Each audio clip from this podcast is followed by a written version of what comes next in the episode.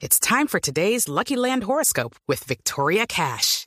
Life's gotten mundane, so shake up the daily routine and be adventurous with a trip to Lucky Land. You know what they say. Your chance to win starts with a spin.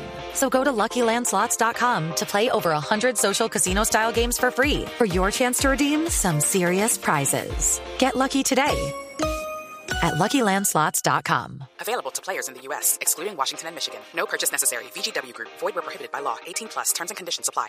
El padre Alberto Linero es periodista y también está en Mañanas Blue. 6 de la mañana, 45 minutos. Sigo insistiendo en que el deporte es el especial escenario de manifestación de los valores que nos caracterizan como individuos y sociedad. Es más, creo que Jerome Brunner tiene razón cuando dice que algunas competencias sociales y emocionales se enseñan y se aprenden mejor en los espacios del juego. A mí particularmente me gusta ganar en todos los espacios de competencia en los que participo. Y muchas veces hasta me deprimo por derrota de los equipos que sigo, ya sea de fútbol, internacional o local. Pero siempre me cuestiono sobre el cómo ganar. Creo que aquellos que tanto hablamos de la necesidad de vivir éticamente, no podemos permitir que la victoria nos ciegue y nos haga abortar los valores de justicia, de bondad, de honestidad, que garantizan realmente una sana y productiva convivencia. Ayer se presentó un acontecimiento en el Giro de Italia que merece que lo analicemos y lo interpretemos, tratando de entender cómo nos puede interpelar a nosotros en nuestra cotidianidad. La tercera etapa del Giro, de unos 205 kilómetros, terminó en un embalaje en el que los grandes velocistas de la carrera se hicieron presente.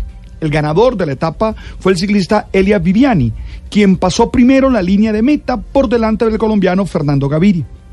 Sin embargo, ante una reclamación del equipo Trek, la comisión deportiva de la carrera consideró que Viviani había realizado un movimiento incorrecto y lo descalificó y le dio el triunfo al colombiano Fernando Gaviria. El velocista, nuestro velocista, subió al podio, pero no alzó los brazos, no celebró con la acostumbrada botella de champaña, ni mostró, ni mostró mayor alegría. Es decir, no celebró, porque consideró que no era justa la decisión. Al ser preguntado, dijo Gaviria, me enteré por una reclamación del equipo Trek. No estoy contento porque soy amigo de Elia. Él merecía la victoria y es el ganador del día. Vi el video y creo que no hay nada. Es difícil controlar quién viene detrás. Creo que él simplemente se cuidó. Esta reacción ha sido noticia y nos permite preguntarnos, hey, ¿tú cómo reaccionarías frente a una situación similar? ¿Qué es lo más importante? ¿Ganar de cualquier forma o hacerlo honesta y justamente? O te pregunto más todavía, ¿qué hacer cuando toman decisiones injustas a tu favor? La verdad, para mí el gesto de Gaviria es una lección de vida, que deja claro que la justicia, la amistad, la honestidad son valores sublimes, que están por encima de cualquier otra realidad. Ese debe ser el criterio con el que nos relacionemos todos los días. La verdad, es hora que entendamos que debemos ser justos, honestos, bondadosos en todas nuestras relaciones.